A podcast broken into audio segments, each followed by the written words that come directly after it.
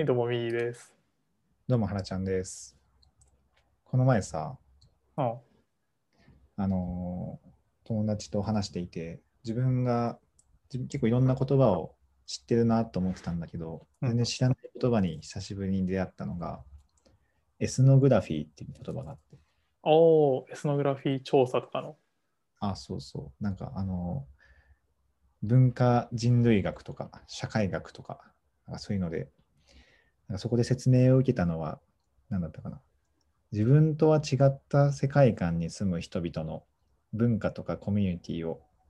その定量的なデータではなくて、観察からその実態を得るみたいな、うんなんかそういう話があって、まあ、それなんかデザインとか、クリエイティブの話をしてた時に出てきた話題なんだけど、なんか右、人間工学とかね、ちょっとやってたと思うし、エスノグラフィーっていうキーワードに何かコメントあるのかなと思って。うん。やや笑いが含まれてることからも察するんだけど、すごい見切り発車のテーマでしょ、これ。一応ね、エスノグラフィーって何だろうっていうのをね、ちょっと自分の中に理解したいなと思って。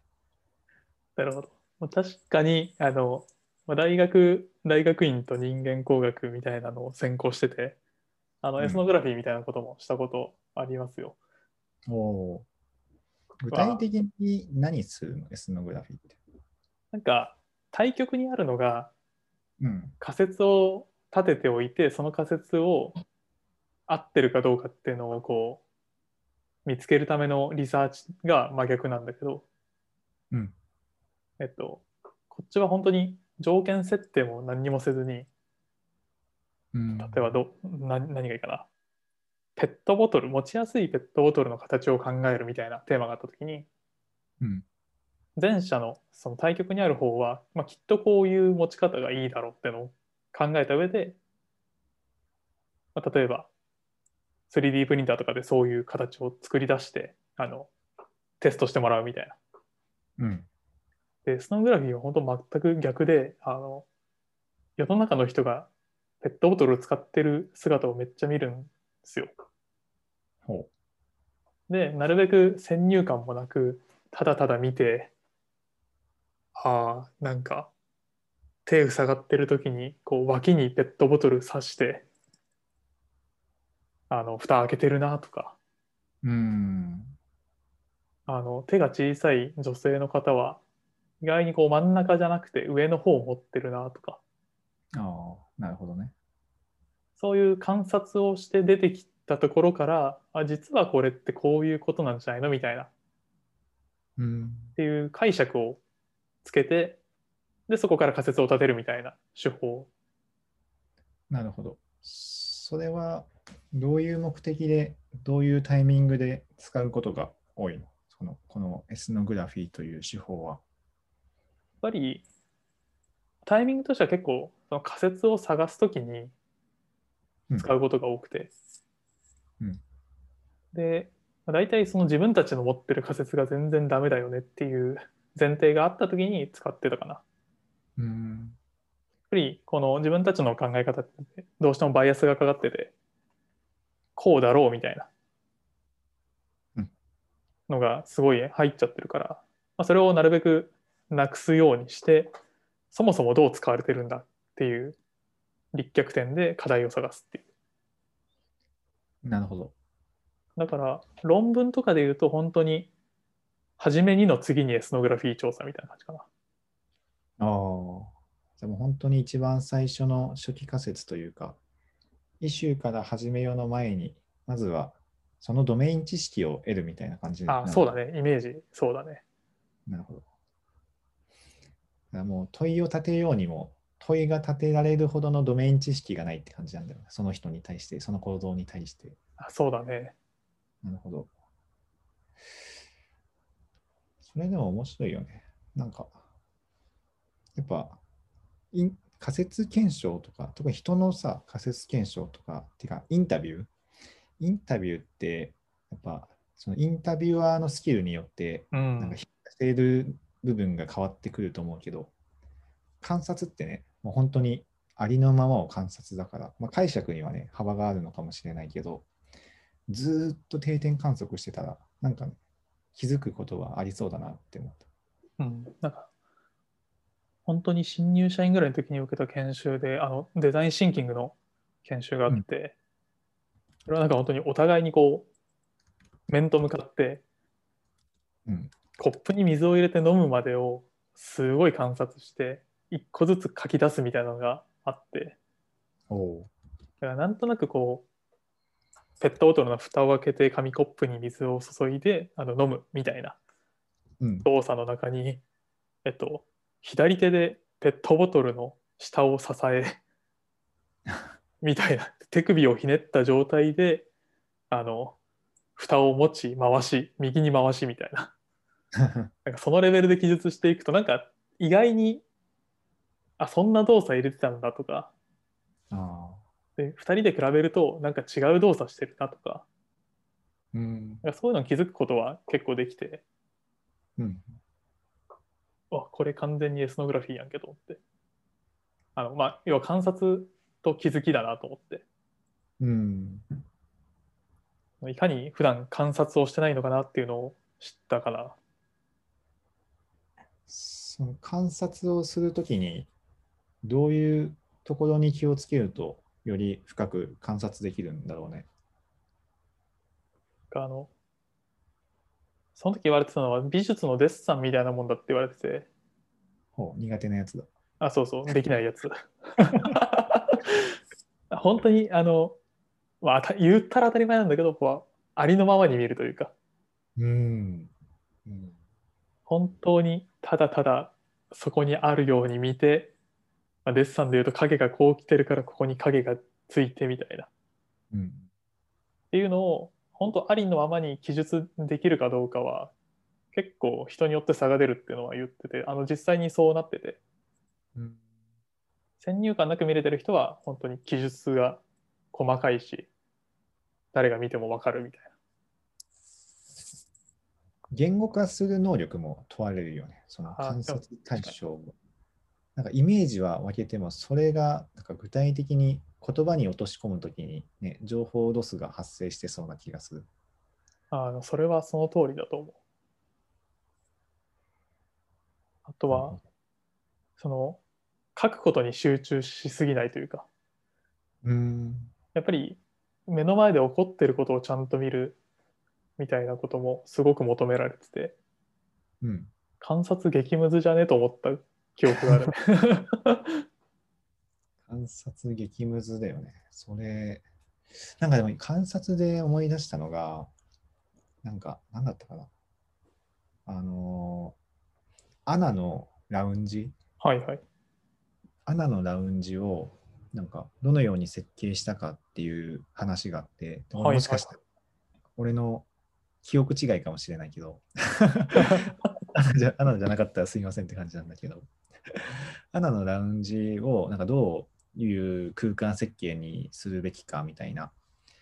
でなんかそこである、とあるそのデザインコンサルなのか、そういった方々が取った手法が、まさにその観察みたいな。うんうんうんだから数人で、どれぐらいなんだ、1週間とかわかんないけど、毎日朝から晩まで人がどういう行動をラウンジでしているかっていうのをひたすら観察し続けたみたいな話を聞いたことがあって、なんか、カバンをもうどどういう動線で座るのかとか、座った後にカバンをどこに置くのかとか、靴は脱ぐのか脱がないのか、脱いだらどこに置くのかとか、なんかもう一つ一つユーザーの行動をみんなで、しかも観察眼を持ったデザインコンサルの人たちがやったみたいな話を聞いたことがあって、まさにそういうことが実際のビジネスでも結構行われてるんだなって思った。確かにね。うん、あの観察というかこの界隈でめちゃめちゃいい本があってあのデザインスタジオのアイデオっていううん。結構有名なところが書いたやつの、えっと、考えなしの行動っていう本があってほあのすごい好きな森博っていう人が訳してるんだけど、うんそれは本当に人が何も考えずに無意識に行っている行動にこそヒントがあると。うん。っていうのをなんか本当写真で人が行動してるところをパスパス撮ってておあの、なんだろうな。傘をちょっと斜めに壁に立てかけちゃうよねとか、ああ。なるほど。とか、あの、暑いと耳たぶをなぜか触るよねとか、あ熱いものを触った後にとか、いはい。あと、車の上にコーヒーの、あの、ボトルを置くよねみたいな。はいはい。靴を履くときに、こう、机の上に、あの、外とかだったらね、椅子の上とかにあ置いて靴、紐締めるよねとか。うん。なんか無意識に人がこうやった方がやりやすいなとか、こうやればうまくいくだろうみたいな思ってるのを写真で切り取って、なぜこの人はこの行動をしてるんでしょうみたいなうん。のをず延々とやるだけの本なんだけど、うん。まあ、それがすごく下に飛んでて、やっぱりそういう普段の行動っていう全然考えてないし、うん。考えてないからこそ、まあ、例えばさっきの傘の例だったら、まあ、直立する傘があればそんなことしなくても済むわけで、うん。そういうところからあの新しいプロダクトのアイディア、サービスのアイディアの設計ができるんじゃないかみたいななるほど。趣旨の本なんだよね。まさに デザインシンキングで言われている観察の話だよね。なるほどね。観察がもしできるようになったら、多分、日々の業務とか日々の生活もめちゃめちゃ生きるんだろうなとは思ってて、うん。なんかまさに、ああ、まさに。ああまさになんか業務プロセス改善とかさ、ああ、そう。それをね、言おうとした。あ、本当に？あの、大前さんを思い出したなと思って。ああ、確かに。そのね、あの、天才的な左脳と右脳を持った人が、社内を駆け巡り回って、現場を見るみたいなね、で、現場を観察するみたいな話を聞いたことがあるから、やっぱ、観察、まずはでもそうだよね、現状把握で、で、その現状把握の解像度をどれだけ高められるかがね、やっぱそこの問題の真因みたいなものと密接に紐づくんだろうなと思うと、現状把握力というか、この観察眼はやっぱめちゃくちゃ重要なんだろうなって改めて思った。うん。バイアスをかけずに情報を集めてこう整理して、あ、で、ここが完全にボトルネックだねって言って、あの改善するのか飛躍するのか、うん。それは本当にサービスを作るときでもいけるだろうし、改善するときでもいけるだろうし、なんか仕組みを作る上でもいけるだろうしと思うと、観察眼すげえってなってる。単純に普段生活する中でぼーっと見るもの、見るのではなくて、ちゃんと意識的に見ることが重要なんだね。うん、問題解決をするのが仕事の人とかまあ、あのホワイトカラー系の人だと思うんだけど、やっうん。ぱり日々問題にを見つけるために観察をしてなきゃいけないはずで、うん。そこを意識的にやってないと多分すごい差が生まれるんだろうなとかは思うし、確かその本にも書いてあって、そういう話が。うん。まあ観察者であり、あの頭を動かす人であれみたいな。うん。そう思うとね、実際に外外に出ていろいろ自分の目で見てみるっていうのはね、体験してみるっていうのはね、やっぱ重要なんだね。うんまあ、まさにあの TikTok を使ってみると見えてくるものもあるし、まあそうだよね。あと クラブハウスもそうだと思うし、なんか流行ってるらしいよじゃなくて、きちんとその場に行って観察して、ああ、なるほど、なるほどと。うん。で、その情報は自分にとってどう解釈できるだろうかみたいなことを、まあ、やる癖をつけていく必要はあるんだろうなと思って、改めて思ったところだね。確かに。いいじゃん。この、ちょっとそれやるのめんどくさいなっていうのも、それどうだったよっていう、その感想を言う場にすればいいから、ここを。うんまあ、そうだね。とそこまで見るの大変だなって思うのを、まあでもちょっとネタとして話そうかなみたいな、そういう立ち位置にすれば、重い腰も上がるかもしれないね。間違いない。いやー本当になんか最近、またあたかさんの話で恐縮だけど、高さんが書いてたブログのポストで、うん。お役所の人たちに呼ばれて出て行って、うん。なんかこう、若者が政治に興味がないと、政治離れが進んでいるから、なんとかしてほしいみたいなことを言われて、で、それに対してこう提言をしたみたいな時に、高さん、やっぱりクラブハウスとか余裕で使ってるし、うん。TikTok とかも普通に使ってますと。うん。で、その、お役所にいる方々って、それを知ってる人は何人いますかっていうと、もうほとんどいなくて、ほでさらに使ってる人は何人いますかっていうと、その知ってる人のうちのさらに半数以下みたいになってて、う。うん。もう、あの、世の中の人のほとんどはサイバー空間にいますよみたいな。なるほど。で、高さんが言っても、その感覚がもう伝わらないみたいな。うん。とかもあって、あの、ここから言えるのは2つで、やっぱりそういう場に行ってないと、どんどん解像度は浅くなるし、もうだんだん理解ができなくなってくるし、選択肢のうちに上がらないんだなっていうのを感じたのと、高さんすげえと思って。若くねと思って。ああ、確かにね。TikTok ユーザーなんでしょう。配信してるかもししてるかもしれない。なんかね、あの、落合陽一さんがやってるって言ったら、まあ言うてもあの人若いから、れない。あ、そうね。相当若い。ふんふんってなるんだけど、いやーなんか、知的に若い人たちってそうこういう行動をする人たちなんだなと思ったエピソードだね。うん。いやー、それはね、そうだね。我々も20年後、20年後出てくる SNS をちゃんと使ってないといけない。SNS というものが存在しているのかもわかんないけど。食わず嫌いは良くないですね。まあ確かに、サービスしかり、何事もね、自分の手で触ってみるっていう。やっぱ自分の手で触ってみるとかね、自分の目で見てみるとか、やっぱ五感を使うことって、やっぱ重要だなって、年を取ることに思いますうね。ん。確かにね。簡単になんか記事を読んだら分かった気になれちゃうからこそ、そうそうそう。もう一掘り、あの五感で情報を取りに行くっていうのは大事かもね。やっぱね、そこの触覚とかね。はい今五感で使えてないものは、触覚、嗅覚、嗅覚、味覚。味覚。でもね、この3つはね、リアルな空間じゃないと得られないし、まあ、ね、将来的には得られるのかもしれないけど、そうだね。しばらくは、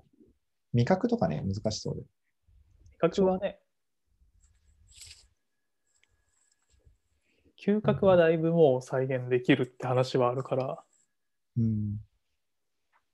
触覚もね、自分が大学院にいた時にはもうなんかあのハプティックデバイスっていううん。触った感覚が返ってくるやつはあったりとか、あのうちの研究室がやってたのは筋肉に直接電気を流し込んで、うん。し触ってる感覚を生み出すっていう、ちょっと、その領域に行っていいのかみたいなことをやってたんだけど、まあ、もうそろそろ来るかもしれないね。もう完全にサイバー空間でみんなが飛び交ってる時代が来るね。そうだね。本当に、レディープレイヤー1みたいな時代が、もうすぐそこまで来てるのかもしれない。でもその時代になってもね、観察の重要性は一向に衰えないから、何何事も最初のね、ドメイン知識大事だなって思うし、やっぱドメイン知識というか、その対象に対する解像度をどれだけ高められるかっていうのが、なんか次の自分の意思決定なのか、アクションに大きく影響出てくるし、うん。対象を理解する力っていうね、この観察眼をより磨いていきましょうという自分の理解につながりました。このエスノグラフィーという、あの、先週初めて知った言葉から、そういう示唆が得られてよかった。よかった。ギリギリ喋れたよ。よくお蔵入りになって思ったけど。そうね、お蔵入りにならなくてよかった。いや、本当ね、あの観察眼、面白いテーマだと思ったから、あの、なんか最後の方にいくつか出てきてた、ドメイン知識とか、あの辺も実例をもとに話せたら楽しそうだなと思ったから、また撮りましょそうだね。はーい。じゃあまた。はーい。